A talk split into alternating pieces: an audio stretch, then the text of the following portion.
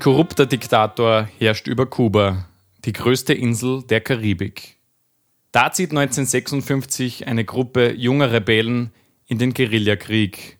Ihr Anführer ist ein Exilant mit grenzenlosem Selbstbewusstsein und Charme. Fidel Castro. Er ist ein begnadeter Draufgänger und Visionär und wird sein Land binnen weniger Jahre transformieren und womöglich für immer prägen. Oh. Ja, Marc. Toll, da geht's schon spannend los hier. Kuba heute im Staffel Auftakt hier. Auftakt, Premiere. Heute wieder nach langer Pause. Die dritte Staffel ist endlich wieder da und ich, ich glaube, ihr hört Ich bin richtig aufgeregt heute. Ich habe gar nicht geschaut, wann wir das letzte Mal, aber es ist lange aus. Es wird Es den ist definitiv ganzen lange. Sommer. Ja. Ich glaube, Lange März Schaffenspause. kann das sein sogar. Es ist wirklich lange März, aus. ja, März, möglich. sowas. Ihr habt uns vermisst, hoffe ich, wünsche Ja. ich. Also ich bin mir sicher, dass uns die Leute vermisst haben. Aber wir sind zurück für eine weitere Staffel. Jede Woche kommt ihr jetzt wieder in den Genuss. Und, muss man auch dazu sagen, ab sofort auch im Radio, nämlich Genau. im freien Radio, Radio Frequenz. also an alle, die uns jetzt bei Frequenz hören, ja, schöne Herzlich Grüße. willkommen im Radio. Ja, schön. Einmal wöchentlich, nein, ich glaube sogar im Radio zweimal wöchentlich. Genau, es werden, glaube ich, alte Staffeln, alte Genau. Folgen nochmal Könnt ihr alles nachhören im Radio. gezeigt. Wie Ja. schön. Da, da freue ich mich richtig drauf, dass wir jetzt da auch in der österreichischen Radiolandschaft Schön, etwas ja. vertreten sind und vor allem im freien Radio. Wir freuen uns über die Unterstützung. Ihr kennt es natürlich trotzdem immer noch, wie gehabt, online.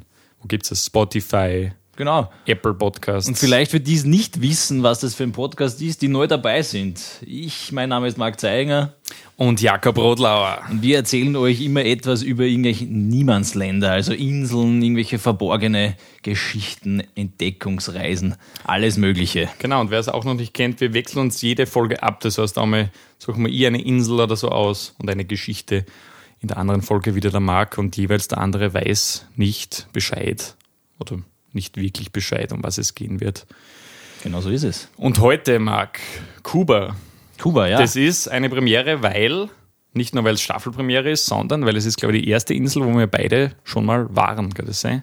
Das ist sehr gut möglich, dass wir Ich glaube, haben wir zuvor noch nie gehabt, dass wir irgendwo Ja. auf einer Insel mal waren. Wir waren beide auf Kuba und ihr habt das schon gehört, Fidel Castro, die Geschichte ähm, der Revolution, La Revolution. La Revolution. Wo wir dort waren, was, wann war es? 2015, 16? Genau. War auf jeden Fall der Fidel Castro noch am Leben. Genau, und es war auch noch, ja, da war gerade die Öffnung eigentlich, dass Amerikaner wieder nach Kuba kommen können, oder so wie irgendwie. Stimmt, ja. Also ein Land im Umschwung, auch jetzt noch. Und ich glaube, dass Spannend. es sich jetzt wahrscheinlich schon etwas verändert hat, weil damals, ja, viele alte Ja, Autos, bestimmt. ich bin mir Ja, nicht ganz bestimmt. sicher. Also, Man hat es ja ein bisschen gemerkt damals, ich weiß nicht, wer schon mal in Kuba war, hat es sicher auch gemerkt. Besonders die Jungen, mit denen ich geredet habe, das Land ist im, im Umschwung. ja. Das Internet kommt auch dorthin, der Westen, die Medien. Sehr spannende, auf Ja, alle Fälle, sehr spannendes Land, sehr Ich kann mich erinnern, wo wir dort waren, da haben gerade die Rolling Stones haben performt, vor kurz, kurz davor. Echt? Ja, das erste Rockkonzert sozusagen in Kuba. Ja, ja, voll. ja, schön. Ja. Ich freue mich richtig auf die, diese Folge. Man hat bin überall, gespannt. wo es eine Geschichte gibt.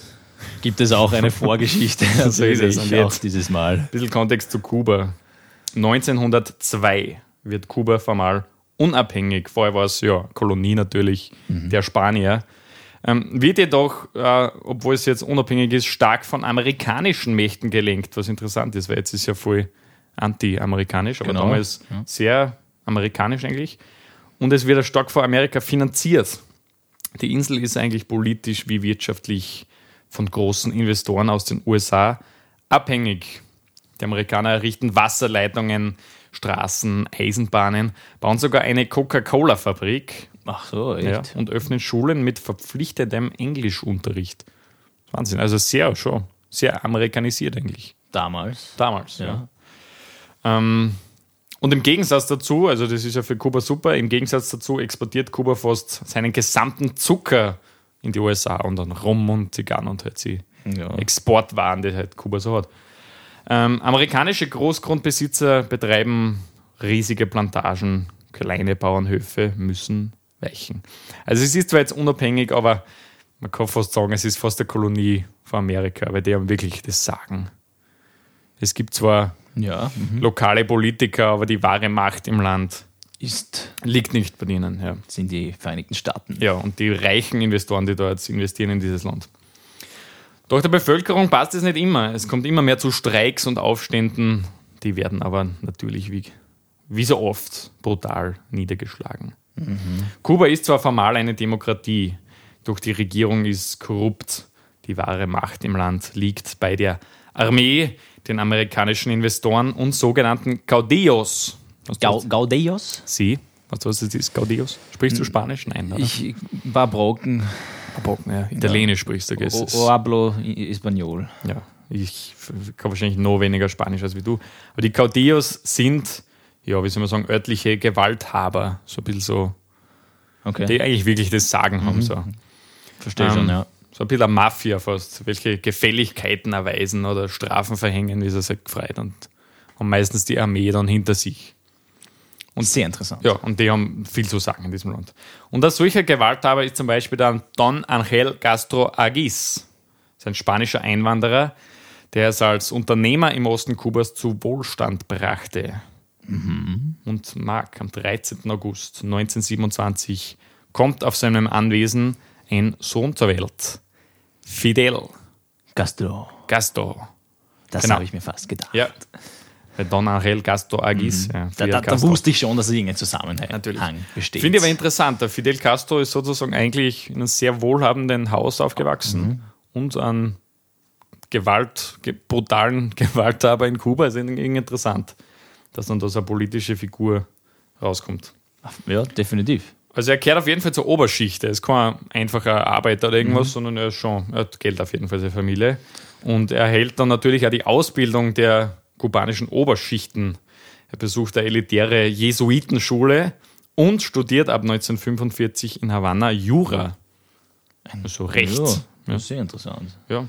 Ein Anwalt. Genau, ein Anwalt. Das war so eigentlich, das Anwalt wollte er immer werden. Ja. sozusagen.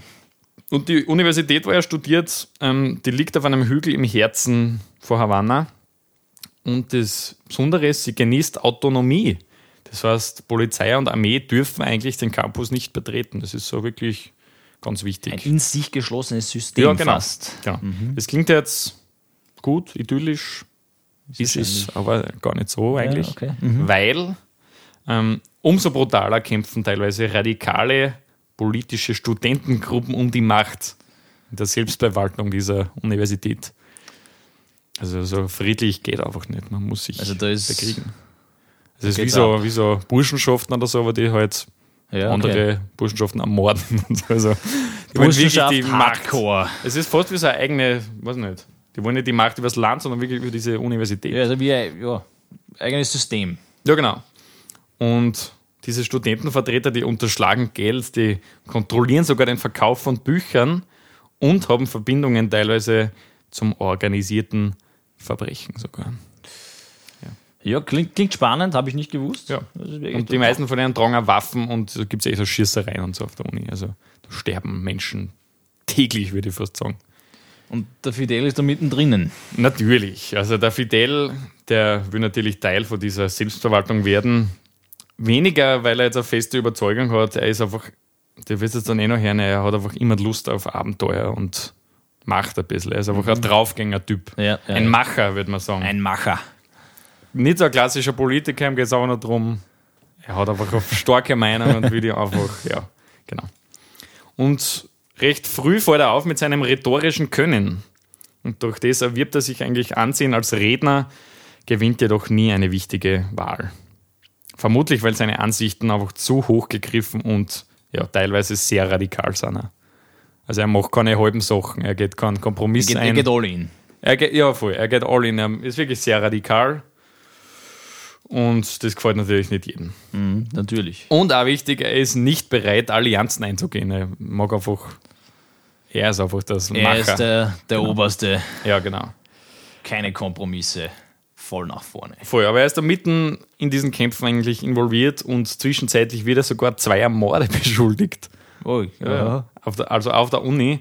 Beide Anklagen werden jedoch fallen gelassen. Also es ist nicht klar, Ob er es wirklich gemacht hat. Ich weiß nicht, es konnte schon sein, würde ich Es könnte sein, okay, ja. Und dann, erstaunlicherweise fünf Jahre nachdem er angefangen hat, 1950, schließt er sein Studium mit Doktortitel ab. Also jetzt Doktor. Just Ju- Doktor. Ja, genau. Ja. Also Recht, Anwalt. Und ja, und sein nächstes Ziel ist jetzt einfach an, als Anwalt anarbeiten. So das, der klassische Oberschichtenjob, würde ich Ja, sagen. okay. Also, aber er hat da wahrscheinlich das im Hinterkopf, seine ganzen politischen Ja, Ansichten, eigentlich, eigentlich will er eh. Ja. Also er ist schon sehr politisch und er interessiert ist und eigentlich tief drin weiß er eh, dass er eigentlich sowas, die Revolution brodelt in ihm, Genau. kann man fast sagen. oder? Ja.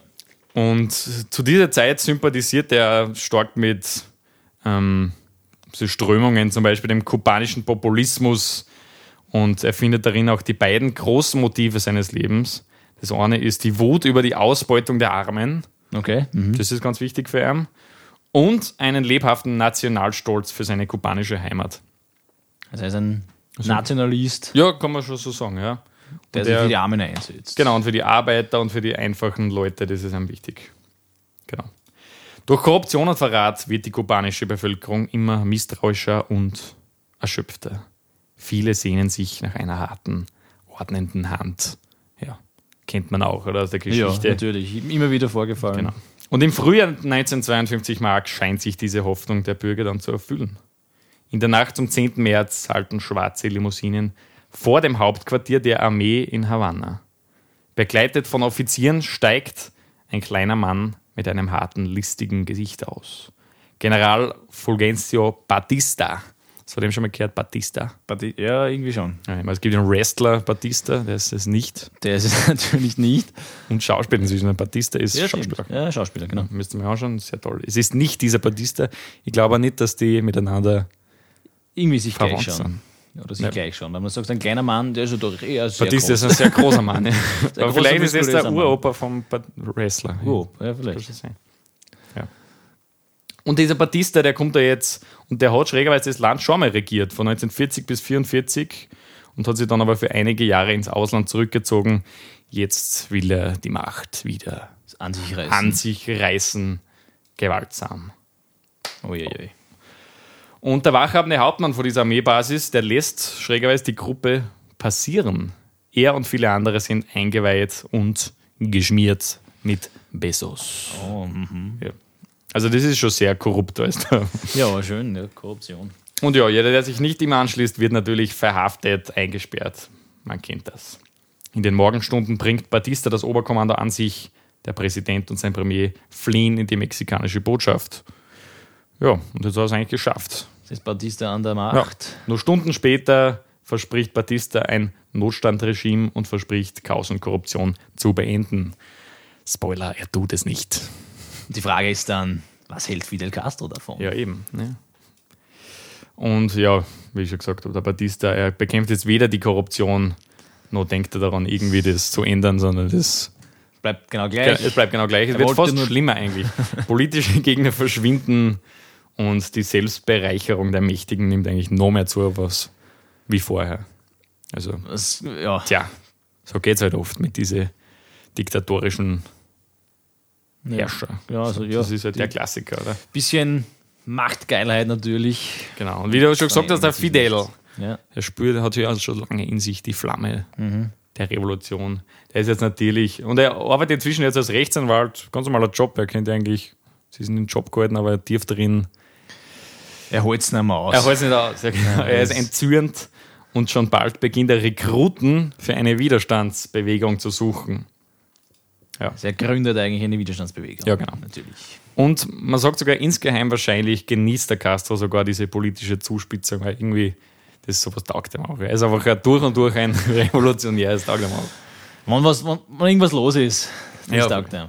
Und so eine charismatisch geführte Untergrundorganisation und handfeste Aktionen reizen ihm einfach mehr als wie Wahlen oder so ein 9-to-5-Job, den er jetzt hat. Er ist ein bisschen Adrenalin. Der Schon, Junkie, ja, schon, Der, der auf jeden Fall. Ja. braucht ein bisschen Stress und ja, und er ist einfach gerne, er führt sich auch gerne Menschenmassen an. genau. Und er ist, muss man sagen, auch wirklich ein charismatischer Typ. Also er macht das ja Ich mag das sehr gut. nicht, Ja. er macht das nicht schlecht, ja.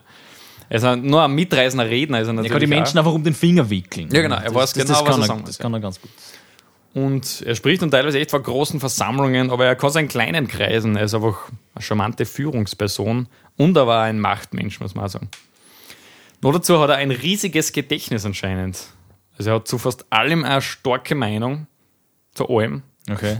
Und das ist jetzt wurscht, ob das Literatur ist, Landwirtschaft, Mode teilweise sogar. er hat einfach zu alles eine starke Meinung und weiß, diese Meinung zu debattieren. Er diskutiert gern. Ja, genau, er diskutiert gerne. Ja. Aber er diskutiert eigentlich nicht gern, weil er weiß eh, dass seine Meinung die richtige ist. Ja, okay, er, er, ja, Er, er trägt Widersprüche eigentlich sehr schwer. Und er ist ein Mann der Taten, ein Macher, wie ich vorher schon gesagt habe. Er macht einfach gern. Und seine Launen sind auch berüchtigt. Also er, wenn man ihm widerspricht, dann muss man sich bereit machen dann- für Konter. Irgendeine Ansicht nicht ganz passt, oder? Dann, dann wird es Ja. dann wird's haarig. Also er weiß einfach ganz genau, dass eigentlich eh er recht hat. So, und er hat jetzt diese Untergrundorganisation aufgebaut. Und lang hört man dann eigentlich nichts mehr von denen. Aber dann ist der 26. Juli 1953. Übrigens immer noch ein sehr wichtiger Staatsfeiertag in Kuba. Der, das, die Bewegung des 26. Juli, sagt man dazu. Es ist 5.30 Uhr, also mitten in der Früh. Eine Limousine hält jetzt vor der Moncada-Kaserne, also vor der wichtigsten Kaserne, kannst du sagen. Uniformierte springen heraus und einer von ihnen ruft Platz für den General. Das ist aber ein Täuschungsmanöver, Marc. Okay. Die Wachen lassen sich täuschen, präsentieren das Gewehr, salutieren und sind Sekunden später entwaffnet. Also er ist schon ein Fuchs, auch, er war schon wieder dort. Gute Taktik. genau, der. General ist da. Das ist ein Blödsinn. Also, die. Sie haben es nur entwaffnet. Die ersten Angreifer dringen in die Kaserne ein. Doch, Marc, dann erscheint unerwartet eine Patrouille. Mit der haben sie jetzt nicht gerechnet eigentlich. Das ist um halb sechs in der Früh, dass da eine Patrouille vorbeigeht. Vermutlich schießen Castros Männer zuerst. Einen Soldat erwischt eine Patrone. Der Alarm geht los. Castros Überraschungsmoment ist damit verloren. Rückzug. Fidel befiehlt Rückzug, ja, natürlich. Ja, weil er weiß, er hat eigentlich Er hat keine, da keine Chance, Chance. gegen diese Armee. Nur wenige seiner Männer kommen um, doch Dutzende werden verwundet, gefoltert, misshandelt, eingesperrt. Ja. Es ist eine große Niederlage, kann man sagen. Ja. Doch der Fidel schafft es, sich mit 20 seiner Kumpanen in die Berge durchzuschlagen. Am 1. August jedoch spürt ihn ein Suchtrupp auf und er wird zu 15 Jahren Haft verurteilt. Also junger Typ eigentlich noch jetzt 15 Jahre Haft. Ja, kein gutes Urteil für ihn. ja, klar. Verständlich natürlich. Doch irgendwie trotzdem, er fühlt sich jetzt gar nicht so geschlagen, weil denn als die Wachen ihn nach dem Prozess dann abführen, jubelt die Menge auf der Straße in Castro zu. Also in Wirklichkeit war es er, ja. Er hat ein Zeichen Er hat ein Zeichen gesetzt. gesetzt und er weiß, er hat recht. Und er ist entschlossen, den Kampf eines Tages weiterzuführen, also wenn er jemals wieder aus dem Gefängnis rauskommt. Genau. Marc, mein Lieber, was sagst du jetzt zu ein paar Geofix zum Beispiel? Natürlich, gerne. Wo sind wir heute? Ich sage es euch, Leute. Geofacts. Ein paar Geofacts zu Kuba. Ja, Kuba ist eine sehr, sehr große Insel. Schon, ja.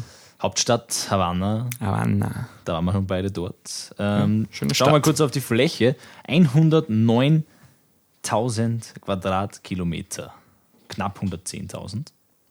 Das ist schon eine große Insel eigentlich. Ja. Was nicht die größte Insel, weil die größte Insel haben wir auch schon mal gehabt. Grönland. Ja. Aber es ist Aber doch. es ist die größte Insel in der Karibik. Ja, stimmt.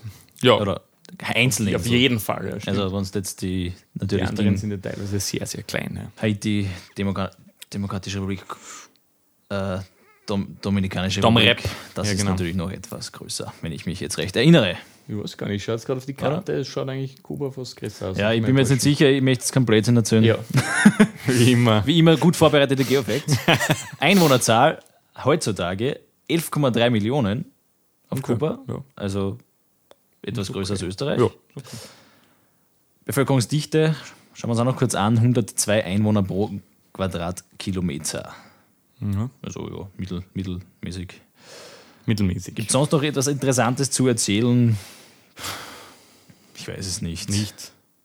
Das war's, oder was? Das ist, das ist Kuba. Das ist Kuba, meine Damen Wir können selbst noch etwas erzählen, vielleicht ganz kurz. Wir waren ja dort. Es gibt Stimmt, äh, ja. im, im Westen relativ gebirgig. Stimmt, Teil. es ist teilweise sehr gebirgig, war ja verwundert. So große Berge mit teilweise ja so Höhlenkomplexen. genau, das und ist spannend. Das echt, echt gut, schön gewesen. Da, Und der Havanna ist es echt einen Besuch wert, würde ich sagen. ja, Havanna ist eine auf jeden Fall Stadt, die Ja. viel zu bieten hat. Vor allem, Man hat natürlich trotzdem viel Armut auch, muss man auch sagen, dieses Land, aber es hat auch viel Schönes. genau. Schöne alte Häuser, bunt, Schöne, laute Musik Schönes Meer. und fröhliche Menschen kommt man vor. ja, definitiv. Also das Erste, was man merkt, wenn man hinkommt und Ja. die Musik hört, Also für das, wie arm teilweise die Leute sind und wie schwer das so haben, sind es wirklich, also kann, kann man sich was abschauen eigentlich, wie glücklich dass man sein kann trotzdem. Ja. Marc, das war's wieder, oder? das war's mit den äh, Wo Geofacts. sind wir heute? Ich sage es euch, Leute. Geofacts. Ja, Marc, mein Lieber, der Fidel ist jetzt im Gefängnis, wie ich gesagt habe. Batista ist immer noch an der Macht. Ja. Und ich habe ja vorher gesagt, es geht den Menschen jetzt ganz schlecht eigentlich unter Batista, aber erstaunlicherweise ähm, hat Batistas Kuba eines der höchsten Pro-Kopf-Einkommen in Lateinamerika. Wirklich. Fragt sich natürlich, wie geht das? Das es ist einfach sehr, sehr, sehr ungleich verteilt. Also die Armen haben so gut wie gar nichts und die Reichen haben einfach alles. Die Schere, die geht weit auf. Ja, und das ist wirklich zu dieser Zeit ganz, ganz schlimm. Also die Elite in den Städten, die lebt halt in Saus und Braus, kann man sagen. Und gibt das Geld in Theatern, Konzerten aus. Also es gibt schon ein florierendes Nachtleben. Ja, ja, natürlich. Während dann die ländliche oder die ärmere Bevölkerung hungert fast. Und die Arbeitslosenquote ist bei 30 bis 40 Prozent. Das ist natürlich sehr hoch. Ist, das ist wirklich viel, ja.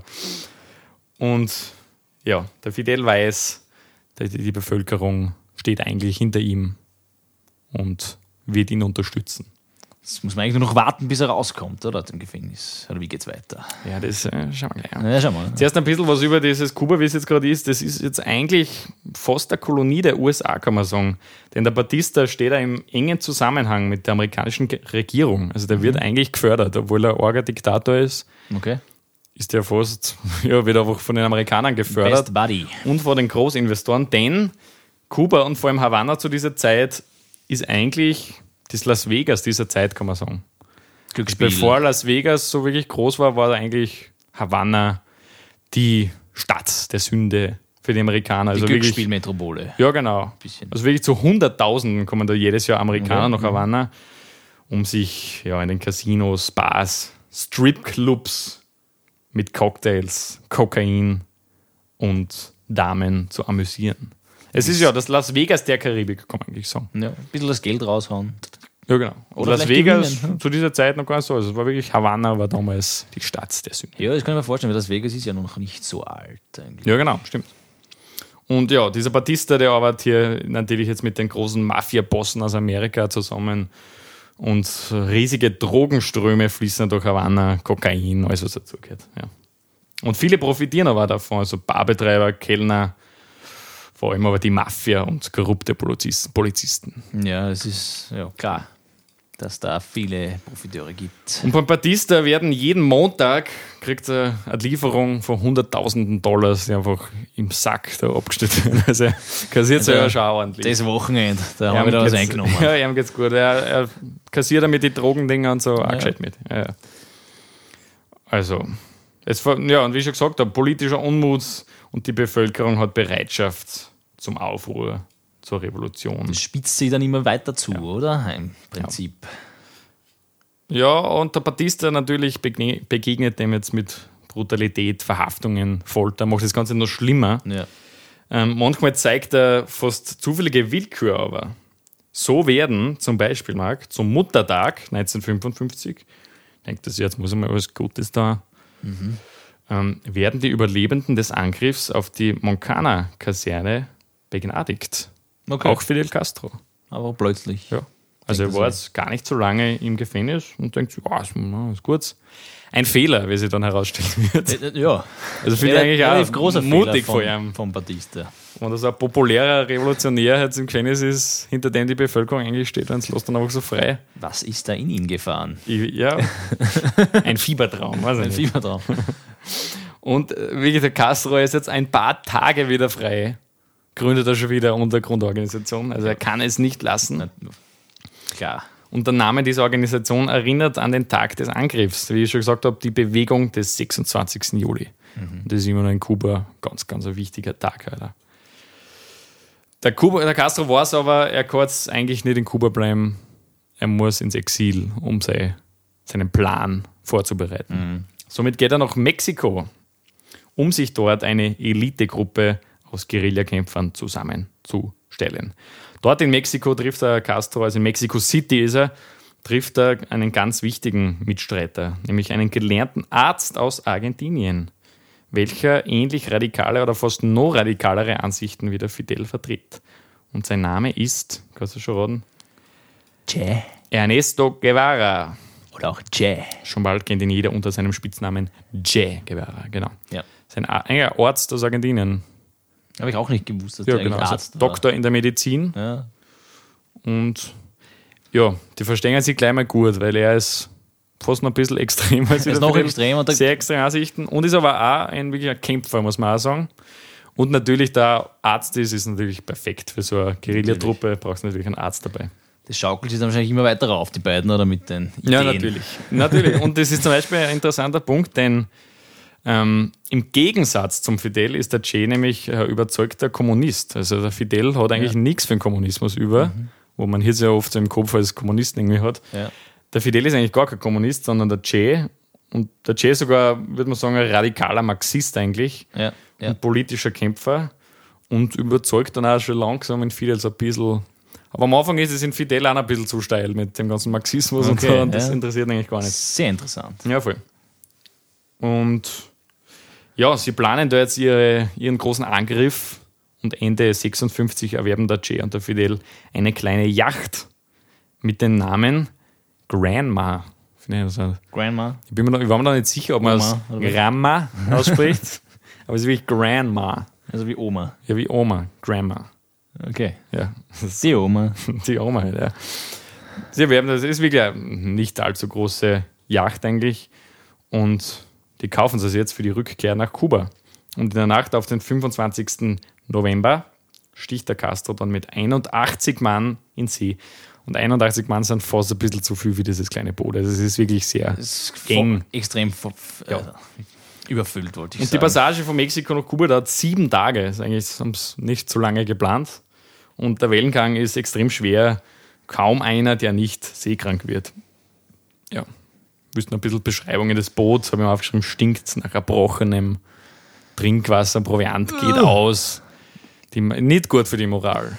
Da haben sie ein bisschen das ganze Boot gekauft. Das, ja, das auch, ja. Und den Wellengang unterschätzt vor allem. Also die Moral der Truppe ist jetzt Also ein bisschen, die ist kein die guter Start, würde man Die sagen. kommen dann komplett fertig dort an, oder wie? Ja, sie sind, kommen wirklich- überhaupt alle sie an? ko- sie kommen an, ja. Okay. Aber sie sind wirklich fertig. Ja. Also eigentlich mal jetzt, boah, mal auf die Couch legen. Pause. Schlafen. Ja, schlafen mal da. Sie haben das Glück, sie kommen in einer wirklich mondlosen, dunklen Nacht vor der Küste Kubas an. Ähm, Also sie werden nicht entdeckt. Noch nicht. Sie schnappen ihre Waffen und gehen an Land. Und in ja wirklich Gewaltmärschen, muss man sagen, führt der Fidel und der Che jetzt seine Truppe ins unzugängliche Bergland Sierra Maestra. Wie wir schon gesagt haben, sehr bergig Kuba. Und Sierra Maestra ist so das Hauptgebirge eigentlich von Wo ist. Sierra Maestra ganz genau, jetzt wenn ich fragen darf? Boah, du, du folgst mir sagen, ja, das ist, ich glaube eher im Süden. Also sie im kommen Süden, vom ja. Süden jetzt, ja. Ja. Und es ist aber ein großes Gebirge, aber sehr ja, unbewohnt. Ein paar Ja, Bauern vielleicht, die da wohnen. Genau. Und somit ideal für den Guerillakrieg, denkt sich der Fidel und der Che. Ähm, glauben Sie denn, keiner von Ihnen bemerkt, dass sie das Regime von Batista eigentlich schon lange erwartet? Sie haben das alles irgendwie schon Spitzel gesehen. oder sie wissen, Ja. man weiß nicht genau wo, Ein haben sie schon lange erfahren, dass die jetzt bald da kämen und wo sie sind. Plötzlich fallen Schüsse im Mark. Es ist ja die Armee Batistas, sie haben sie erwartet. Uiuiuiui. Ja. Der zweite Hinterhalt von Batista, der, also tragisch eigentlich. Ja, Ja, also für den Fidel natürlich wieder ja. nicht ein gut. Rückschlag, ja. Die Guerilla-Einheit wird zersprengt, eigentlich kann man sagen. Zersprengt. Ja, also sie werden, immer, sie werden auch wirklich zersprengt, einige. ich habe das jetzt wortwörtlich gerade vorgestellt. Sie werden zersprengt, sie explodieren. Na, einige explodieren bestimmt. Sie teilen sich auf, Ja, sie verlieren genau, sich, natürlich. sie werden zersprengt, äh, sag mal. Ja, ja. Und sie werden auch leider wahrscheinlich wirklich zersprengt. Ja, hoffen, ja. Schlimm auf jeden Fall. Schlimm. Und ja, Suchtrupps jagen dann die Überlebenden. Es ist ganz schlimm. Castro und zwei Gefährten verstecken sich unter Zuckerrohrblättern und kommen erst nach zwei Tagen aus ihrem Versteck. Die sind also zwei Tage auch liegen geblieben. Das ist ein gutes Versteck Zucker, oder wie? Ja, sie haben eigentlich mitten, fast mitten im Gefecht haben sie sich auch versteckt und gehofft, dass er ihn findet und war eine gute Taktik. Glück gehabt. Ja. Sie gelangen bald dann auch zu einer Berghütte. Mhm. Und sie haben Glück, denn der Bergbauer gehört ebenfalls zum geheimen Netz des Widerstandes. Somit sind sie jetzt eigentlich gerettet. Das ist super. Also es kennen inzwischen nicht nur der Fidel, es gibt verschiedenste Widerstandstruppen und so. Und der Bauer gehört da halt auch dazu, haben es gleich gehabt, ja. Und dank dieser schwer zugänglichen, dicht bewachsenen Täler ist jetzt das eigentlich der perfekte Rückzugsort, dieser kleine Bauernhof da. Und somit gibt es da aber auch sehr viel Gesetzlose und Banditen in diesen Bergen. Und der Fidel und seine Truppen, die, die helfen jetzt so den Bauern ein bisschen, diese Okay. Banditen zu beseitigen und es gegen so kriegen sie Waffen und Nahrung und sie dort leben ein bisschen? und kriegen neue Leute dazu. Also es, klar, ja. ja. also er macht das schon gescheit und schon langsam wird's, wird die Gruppe wieder größer. Aber von den 81, die ich zuerst gemacht habe vor der Jagd, ähm, haben wir es eigentlich nur 25 geschafft, in die Berge zu kommen. Alle anderen sind ja, Gestorben. gestorben, zersprengt worden. sind alle zersprengt. und, und ja, sind nicht ins Ein Gefängnis gro gegangen. großer Rückschlag, aber probiert direkt wieder etwas Neues aufzubauen. Ja, genau. Also sie, wie ich schon gesagt habe, sie bekämpfen jetzt halt die Banditen, die korrupten Plantagenaufseher teilweise ja und befreien die Arbeiter sozusagen. Also nach und nach kriegen sie jetzt Sympathien in der Bevölkerung, große. Waffenvorräte und einen Haufen Mitstreiter. Ja. Und ich habe gesagt, sie kämen im November und Ende des Jahres ist die Truppe fast 300 Mann groß. Das hat es geschafft, innerhalb von eineinhalb Monaten ungefähr Eine komplette Doppelt so, dreifach so ja, große Armee riesen, riesengroße aufzubauen. Truppe eigentlich aufzubauen.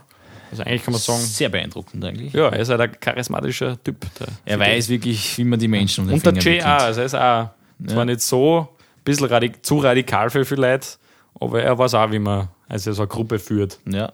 Und vor allem muss man auch sagen, sie ziehen da wirklich mit die Kämpfer in die Schlacht. Sie sind nicht so die Chefs, die im Büro sitzen, sondern sie sind die Ersten, die in den Kampf ziehen. ja. deswegen haben sie auch sehr viel Respekt eigentlich unter ja, anderen Kumpanen. Auch in Havanna, wie gesagt habe, gibt es Widerstandsgruppen. Ähm, die den Fidel eigentlich zuerst nicht so, weil er eigentlich der Einzige sei. Also eine zweite Widerstandsgruppe ist dann wieder ein bisschen Ja, es Konkurrenz. fast schon die Konkurrenten. Ja, er sieht dann irgendwann ein, dass dieses Denken ihm nicht zum Sieg helfen wird, aber eigentlich Ja. will er der, der Hero sein, so ein bisschen. Und er weiß halt auch, dass trotzdem durch diese anderen Gruppen wird er halt auch geschwächter Batista, deswegen, ja, gibt Schlimmeres. Ja. Ähm, doch eigentlich keine dieser Gruppen ist dem, der organisierten Armee von Batista so wirklich gewachsen und die werden schon dezimiert. Ähm, doch bald spricht es herum, dass da jetzt Castro seine Rebellen in den Bergen sind und werden bald dann zum Aushängeschild des Widerstands. Und der Fidel vor allem als Person, der wird jetzt echt so zum Führer dieser Revolution. Ja, und und immer, mehr, immer mehr wollen sie ja dem anschließen. Ja, so, hey, wo ist der? Die wissen, der ist da irgendwo in den Bergen. Ja. Und die Armee kriegt das natürlich auch mit und die wissen jetzt schon langsam, fuck, sie müssen was unternehmen. Und Ende Mai, also ein paar Monate später, greift dann diese Armee mit wirklich mehreren tausend Mann dieses Gebirge an. Und was sie aber nicht geahnt haben, dass für sie jetzt eigentlich ein Marsch in die Hölle beginnt, weil sie, der Fidel und seine Armee, die sind zwar nicht so viel, Aber die Aber wissen sie genau sind jetzt Terrain, gescheit. wahrscheinlich. sind gescheit, sie sind ein richtiger Guerillakämpfer, Hinterhalt. Ja, die kennen sich da aus. Und in dem schweren Gelände kommen jetzt diese Armee-Soldaten nur sehr mühsam voran. Sie verlieren Männern in Hinterhalten. Und die Rebellen haben die überwucherten Pässe und Täler einfach in Todesfallen verwandelt. Also sie haben da Fallgruben und überall Posten und verstecken ja. sie im Gras und sie wissen auch genau, sie Perfekt kennen jeden kleinen Ja. Pass und jede kleine Hütte kennen sie halt in- und auswendig. Sie kennen die Gegend wie ihre Westentasche, wie man so schön sagt. Ja, genau. Wie ihre Westentasche, ja. Und noch dazu, der Castro hat sein Hauptquartier, das ist so eine kleine Hütte, die hat er sehr fein gewählt. Die ist auf einem hohen Bergkamm und die ist nur über einen einzigen Steilpfad zu erreichen. Ähm, Perfekter Aussichtspunkt. ja, das einmal, und sie ist halt perfekt getarnt, also man kann es der, aus der Luft nicht wirklich sehen. Also man sieht es gar nicht. Ja, okay. Also er ist, ja, er war es eigentlich erst ziemlich safe. Und ja, und jedes kleine Bauernhaus, jeder Bauer sympathisiert halt mit dem Widerstand und die Armee hat jetzt eigentlich nicht viel Chance. Und die Offiziere dieser Armee müssen jetzt bald zus also müssen zusehen, wie jetzt diese Verluste und Erschöpfung der Armee immer weiter dezimieren und viele haben auch gerade Lust mehr, weil Also eigentlich müssen es sie sich irgendwas überlegen, entweder zurückziehen oder. schlechte Moral. Ja, das Militär fällt dadurch fast auseinander, kann man sagen. Es wird zersprengt. Kann man sagen. Zersprengt. Sie ist Und bald nicht mehr existiert. Viele schließen sich dann ein Castro an, weil sie sagen, Okay. eigentlich, Eigentlich ist es eh gut. eigentlich ist gut. Also, sie sind so Soldaten und kriegen Zeit, aber eigentlich hat der Castro recht. Und jetzt schließen sie für den Fidel an. Die Armee wird immer größer. Also die vom am Fidel, die Armee, die, staatliche Armee wird immer gibt's dann kleiner. gar nicht mehr bald, oder Ja. wie? Ja, fast, fast. Ja. Ja, Also sie Kann zerfällt, so kann man sagen. Und äh, sie motivieren halt ihre Kämpfer und ja, der Batista lässt sich zwar nicht ankennen, aber ich glaube, er hat Schiss schon langsam. Ja. ja, der denkt sich schon, ui, was, was passiert hier? Und ja, die Guerillakämpfer, die nutzen jetzt echt ihren Vorsprung ein bisschen aus, schreiten immer weiter voran. Ähm, und bald, ähm, also Che Guevara, wie ich vorher gesagt habe, ist ein super Kämpfer, ähm, der nimmt bald gegen eine zehnfache Übermacht die Stadt Santa Clara in Zentralkuba ein. Das ist jetzt so der erste wirklich große Sieg. Ein großer Erfolg. Also die sind auch wirklich gute, motivierte Kämpfer und jetzt nehmen sie diese Riesenstadt ein. Und jetzt ist der Weg eigentlich nach Havanna frei, kann man sagen. Es wird spannender. Das wird spannend. Jetzt geht's dann nach Havanna. Und schon langsam weiß der Batista, dass er verlieren wird. Und er ist ein bisschen ein Feigling, auch, muss man dazu sagen. Und deswegen verkündet er in der Silvesternacht seinen Rücktritt und setzt sich mit Koffern voll mit Geld in die Dominikanische Republik ab. Also er flüchtet einfach. Weil er, eigentlich geht es ihm eh ums Geld.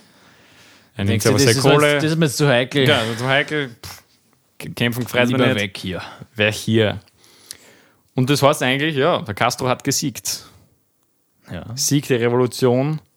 Eine Woche nimmt er sich für seinen Triumphzug durch Havanna. Eine ganze Woche wird er triumphiert. Also er, er weiß schon, wie Er er, sie, wie er sie feiert. Er, er kann es gut. Er hält natürlich Reden. Er spricht mit der einfachen Bevölkerung und er posiert für Fotos. Er ist der Liebling eigentlich der einfachen Bevölkerung, kann man sagen. Ja. Und die, vor allem auch diese, diese Bi- Bilder vom Che und vom Fidel, man kennt eh, das berühmte Che Guevara-Foto. Genau. Die gehen jetzt echt um die Welt. Also das ist nicht nur Kuba, sondern ja, Ja. viele Nationen Viele stehen Nationen. jetzt eigentlich hinter ihm. Mehrmals täglich hält Castro Reden vor dem Volk. Er spricht das einfache Spanisch des Volkes, teilt dessen Gefühle und Wünsche. Die Menschen hören ihm zu, teilweise fünf bis neun Stunden lang. Neun Kein Stunden. Schmäh. Er hat neun Stunden Reden gehalten. Also er hat eigentlich den ganzen Tag durchgeredet. Ja, genau. Kleid käme und er redet einfach. ich würde wissen, wahrscheinlich so ähnlich wie mir, wir reden einfach. Ja, eh spannend, was er da vermutlich erzählt hat. Mit neun Stunden, da muss er schon echt was. Da brauchst du, boah, brauchst aber Wer schon mal im. Live irgendwas moderiert hat, das ist ja gar nicht so leicht. Naja, Der hat ich glaube neun nicht, dass er alles lang. runtergelesen hat, sondern der Nein, hat so glaub- viele Überzeugungen in sich selbst gehabt. Fidel war eigentlich dafür bekannt, dass er so gut wie gar keine Notizen hat Ja, und genau. einfach alles aus seinem Herzen gesprochen hat. Aber die Leute, die haben sich das auch echt zugehört. Also das sind Ja, Leute, die waren wahrscheinlich dann wie gefesselt, Ja, wie sicher. hypnotisiert. ja, genau. neun Stunden lang, das muss man sich vorstellen. Ja. Und muss man auch sagen, die Technologie des Fernsehens ist da auch immer mehr, kommt immer Ja, mehr. natürlich. Und kommt da immer mehr, weil Kuba und bald sieht aber das ganze Land da im Fernsehen zu. Jeder kennt sein Gesicht und seine Stimme. Er ist der, der Maximo Leader. Maximum Und wird er genannt von den Okay. Kubanern. Er nennt es ja selber so. Das ist der, der, der große Führer, kann man schon der sagen. Oberste. Ja, genau. Doch, alles nicht so happy peppy, denn auch vor Gewalt scheut der Castro nicht zurück. Ja. Frühere Polizei- und Armeeführer werden gefangen, öffentlich teilweise hingerichtet. Ein berüchtigter Kriegsverbrecher wird vor fast 20.000 Zuschauern in Havanas Sportstadion öffentlich verurteilt. Also echt ein Mitzuseher, er weiß halt echt, wer die Leute. Das ist echt Ja, das ist schon viel. hart. Bis zu 700 Helfer des früheren Diktators werden erschossen. Also es, ja, mit allen Mitteln. Ja, also schon sehr gewaltsam alles. Genau. Deswegen sind er, muss man sagen, Che Guevara, Fidel Castro für viele einfach problematische Figuren, weil sie einfach Natürlich. natürlich vor Gewalt nicht zurückgeschreckt haben. Ja. Die Welt soll die Gerechtigkeit der Revolution sehen. Castro lebt in einem Rausch des Machens. Sein Arbeitspensum ist enorm. Ähm, und dennoch schafft es aber nicht, sich in einen normalen Arbeitsalltag zu gliedern. Oft erscheint er bei Besprechungen wirklich Stunden zu spät und oder kommt gar nicht. Und Da hat er gerade noch Rede gehalten, Entschuldigung, nein, also Stunden ich war eh schon so ein Machertyp und Revolutionär, aber wenn es um normale Bürojobs und so geht und Meetings, das ist nicht seins. Deshalb, deshalb war er kein guter äh, Anwalt. Ja, genau, weil, genau. Genau das kann eigentlich nicht. Er ist einfach ein Macher, er mag nicht im Bürosessel lucken und Sachen unterschreiben, das ist er nicht. Ja. Aber er genießt jetzt schon diesen Ruhm und die Macht. Ähm, und sein größtes Ziel, wie ich vorher schon gesagt habe, das Los der Armen jetzt in Kuba zu verbessern, sowie den kolonialen Status von Kuba zu beenden. Doch wie er das anstellen wird, weiß er selbst nicht so genau. Für Castro ist Politik ein taktisches Mittel, ein Handeln von Tag zu Tag nach Gelegenheit. Also er lebt so. Er lebt so wirklich hin, Tag so. zu Tag. Ja. Ja. Was halt so kommt, ah, das machen wir so, das machen wir so. Ah, heute mal kurz drei Stunden gesprochen, morgen da wir das Genau. ein bisschen. Aber jetzt so lange politische Pläne machen, das ist eigentlich nicht so seins. Das ist nicht seine Art, kann man sagen. Eigentlich von einem politischen Führungskraft Ja, ist dann- hätte man das eigentlich erwartet, oder? Würde man das erwarten? Ja, er ist mehr der Revolutionär als wie der Ja. politische Führer, kann man Im eigentlich Prinzip bräuchte er irgendwie einen anderen dann noch. sagen. Ja. Und ich habe vorher schon gesagt, eigentlich ist der Castro gar nicht so radikal linkskommunistisch, wie man oft behauptet. ja. ja. Aber er lässt jetzt immer mehr von seinem Kumpanen Che Guevara beeinflussen. Ähm, und so zum Beispiel, ein paar Beispiele. Er halbiert die Mieten im Land und enteignet die Superreichen. Und obwohl er eigentlich kein Kommunist ist, weiß der Fidel jetzt irgendwann, er braucht jetzt einen neuen Verbündeten. Also Amerika hat jetzt nicht mehr. ja. Kuba an sich hat jetzt keine wirtschaftliche Macht. Er braucht einen Verbündeten und Dann geht er du ahnst wahrscheinlich. zur Sowjetunion. Genau. Ab Herbst 59 empfängt Kuba Waffenlieferung aus der Sowjetunion. Kommunismus. Kommunismus. Der Castro schließt Handelsabkommen mit dem Ostblock, entfernt sich immer, immer mehr von Amerika, wo ja Amerika so richtig antikommunistisch ist. Genau. Durch das verstärkt sich das nochmal zunehmend. Mhm. Und die Amerikaner kriegen jetzt auch immer mehr ein bisschen Schiss so vor Kuba, weil er, jetzt hat er die Sowjetunion hinter sich und ist eigentlich sehr nah Genau. bei Amerika trotzdem. Ähm, und die USA reagieren mit einem Wirtschaftsembargo, das bis heute noch besteht. Ja. Das ist der Grund, warum es in Kuba so viele alte Autos gibt, weil einfach keine Neichen mehr reinkommen von Amerika. ja. Die meisten sind aus der Zeit davor teilweise Genau, gewesen. das Also auch, ist jetzt jahrzehntelang erhalten jetzt. Ja, die meisten Waren kommen natürlich aus Amerika für so eine kleine Insel. Mhm. Ähm, und muss man auch sagen, Amerika geht sogar so weit, dass sie eine Gegenrevolution unterstützen, welche aber 61 in der Schweinebucht an der Südküste scheitert, wo wir auch schon mal waren. genau, die Schweinebucht. Der Schweinebucht. Also die Amerikaner haben jetzt so eine Gegenrevolution finanziert. Castro siegte aber trotzdem. Der Ja, das ist ein sehr, sehr berühmter Platz Genau, dort. Schweinebucht. Und das ist auch schön. Sehr viele. Krabben können wir erinnern. Ja, und man, ist ein wunderschöner Strand. Stimmt. Bin auch drin da Eine Besuch wert. Also wenn. Sie in Kuba mal seid, die Schweinebucht, sollte man ja, allein aus historischen Gründen sollte man da schon mal ja, hin. Ja. Genau, sollte man sich ansehen. ja, genau. Aber ja, Kuba wird jetzt ja, zu einem sozialistischen Staat eigentlich. Mhm. Ähm, und Planwirtschaft wird jetzt offiziell Programm. Eigentlich hält Castro nicht allzu viel von Lenin und Marx, doch er weiß, er muss sich mit den Sowjets gut stellen und jetzt plappert er halt ein bisschen da diese marxistischen Sachen, aber Ja. tief drinnen ist es eigentlich nicht, aber so er halt die Sowjets als Verbündete, ist ein starker. Es ist ihm nicht, an- nichts anderes übergeblieben, als wie irgendeinen Verbündeten zu suchen. Das ist ein guter Verbündeter, denn die liefern jetzt Panzer, Jets, Geschütze und im Herbst 62 sogar Atomraketen. Das ist ja dieser bekannte Kuba-Konflikt, immer der Kalte Krieg. Ja, Kuba-Krise, wie man so schön, schön sagt. Genau, weil die Amerikaner haben jetzt auf einmal feindliche Atomraketen direkt für ihre Haustür. Das ist natürlich nicht Das so gefällt super. ihnen gar nicht. Das gefällt dem Kennedy Ja, nicht. genau. Ja. Castro drängt die Verbündeten zu einem Atomschlag, Atomschlag auf Nordamerika und die Situation eskaliert. Als Generalsekretär Nikita Khrushchev jedoch einlenkt, behauptet Castro, ich zitiere, er habe keine Eier. der, Kuba, also der Castro ist halt, sicher mal Atomraketen, bumm, zack, geht schon. Und wo der Khrushchev sagt, nein, beschimpft dann, er hat keine Eier. Ja. Also so ein Typ ist halt der Castro. Da merkt man, was Ja. da in diesem Ja. Menschen vorgeht. Ja, genau. Und der Maximo Leder Fidel wird jetzt Kuba noch bis 2008 führen. Dann tritt er zurück. Sein Bruder Raúl, der auch schon Teil der Revolution damals war, übernimmt. und der Fidel stirbt 2016 in Havanna. Ja. Ja, alter Mann, 1927 geboren, 2016 ist er gestorben. Eben, wo wir dort waren, hat er noch gelebt auf jeden Fall. Gerade noch geliebt. Kann erinnern, ja. Ja, und das war es eigentlich mit Fidel. Sein Kumpane Che Guevara vielleicht noch, der bleibt im Herzen aber revolutionär und hält nichts von konventioneller Politik, ähnlich wie der Fidel. Und so unterstützt er auch nach Kuba weitere Revolutionen und Guerillatruppen in Lateinamerika, so zum Beispiel in Bolivien, die bolivische Revolution. Denken Sie, ja, Okay, ich führe ja. jetzt auch noch schnell, mache ich. Ja, natürlich. Ja. Wo er sich eigentlich zur Ruhe ich setzen brauche ein neues Projekt. Aber er ist, er ist rastlos und wird aber dann in Bolivien geschnappt und stirbt schließlich 67 in einem einfachen bolivischen Gefängnis mit Erschossen. Ja. Auch kein schönes Ende für unseren Che. Nein, nein, nein. Das von Castro geschaffene sozialistische Kuba besteht.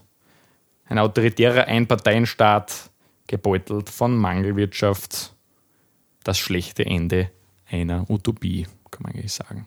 Ja, definitiv. Also im Nachhinein gesehen, ja, Ist es auch nicht, viel vom Ruhm, geworden. also vom Ruhm schon, aber vom Ruhm ist nicht viel übergeblieben. Ja, Rum gibt es genügend dort. Aber ja, wie wir schon gesagt haben, es ist, die Supermärkte sind leer in Kuba, die Ja. Bevölkerung muss teilweise hungern, kriegt keine, keine einfachen Produkte wie Milch oder was Ja, weiß ja. ich. Es ist nicht so einfach. Ja. Aber vielleicht wird es ja wieder mal eine Gegenrevolution, ein Aufdenken der jungen Bevölkerung geben. Mal schauen. Ja. Man weiß es nicht. Ja, Marc, normalerweise frage ich immer, ob du da mal hin willst. Diese Frage erübrigt sich. Ja, wir ja, waren die- schon mal Frage, dort noch mal hin Ich will, oder? würde gerne nochmal nach Kuba. Ja, ich würde es mir gerne anschauen, den Was sich Unterschied seitdem von damals. hat. Ja, ja. es ist doch wieder ein paar Jahre aus. Und man hat gerade gemerkt, es ist kurz vorm Umbruch Genau. irgendwie. Vielleicht auch so, so zum 10 Jahre überleben kann, 2026 oder so. Irgendwann. Beispiel, ja. Also mein Tipp, wer das alte Kuba noch ein bisschen erleben will, wie es jetzt für die letzten Jahrzehnte war, das soll es wahrscheinlich bald mal Naja, machen. wenn es nicht sogar schon zu spät ist. Weiß ich nicht, aber ja, eben. Also Schwierig diese, zu sagen. dieses alte Kuba, was man so, Ja. Postkarten-Image, was man so im Kopf hat, sollte man möglichst bald einmal anschauen, wahrscheinlich. ja, definitiv. Ja, Marc, Ja, spannende wie hat es Geschichte. dir gefallen, diese Geschichte Ja. über den Fidel? Natürlich kennt man gewisse Punkte, also Ja. ist ja sehr viel bekannt. Ja, habe auch erst in der Recherche, muss ich sagen, Genau, viel vieles erfahren. Neues dabei. Ja. Definitiv. Auch für euch da draußen, hoffentlich. An den Radio-Endgeräten oder im Genau. Internet. Im Internet. Wir sehen uns nächste Woche, Marc. Mit welcher Geschichte? Ich freue mich. Ja, äh, nächste Woche geht es um ja, einen sehr, eine sehr, sehr spannende Person, Mhm. Alexander Selkirk. Uh, habe ich schon mal gehört, ja. Also, vielleicht wäre jetzt nicht unbedingt gespoilert werden, wie vielleicht. Schaut mir ganz kurz an, wer das ist. ja. Alles Robinson weitere- Crusoe. Robinson Crusoe. Ja. Ja. Ja, sagen wir gar nicht mehr dazu. Nein, sagen wir nicht zu viel. ich kenne die Geschichte auch ein bisschen, die Details kenne ich nicht. Freu Es wird spannend. Nächste Woche Mittwoch, oder? Genau, wieder Mittwoch wie jede Woche. Na toll. Na dann, meine Lieben, ich hoffe, ihr hattet Spaß mit, diesem, dieser Staffelpremiere. Und ich hoffe, ihr bleibt uns treu und für die, die neu dabei sind, schaltet auch nächste Woche wieder Genau. ein. Und empfehlt natürlich diesen Podcast an Freunde und Bekannte. Und Muss auch natürlich Feinde. wachsen. Feinde auch, ja, haben wir ja schon mal gesagt. Jeder. Jeder einfach. Naja, danke fürs Zuhören. Bis zum nächsten Mal. Ciao, ciao. Ciao. Baba.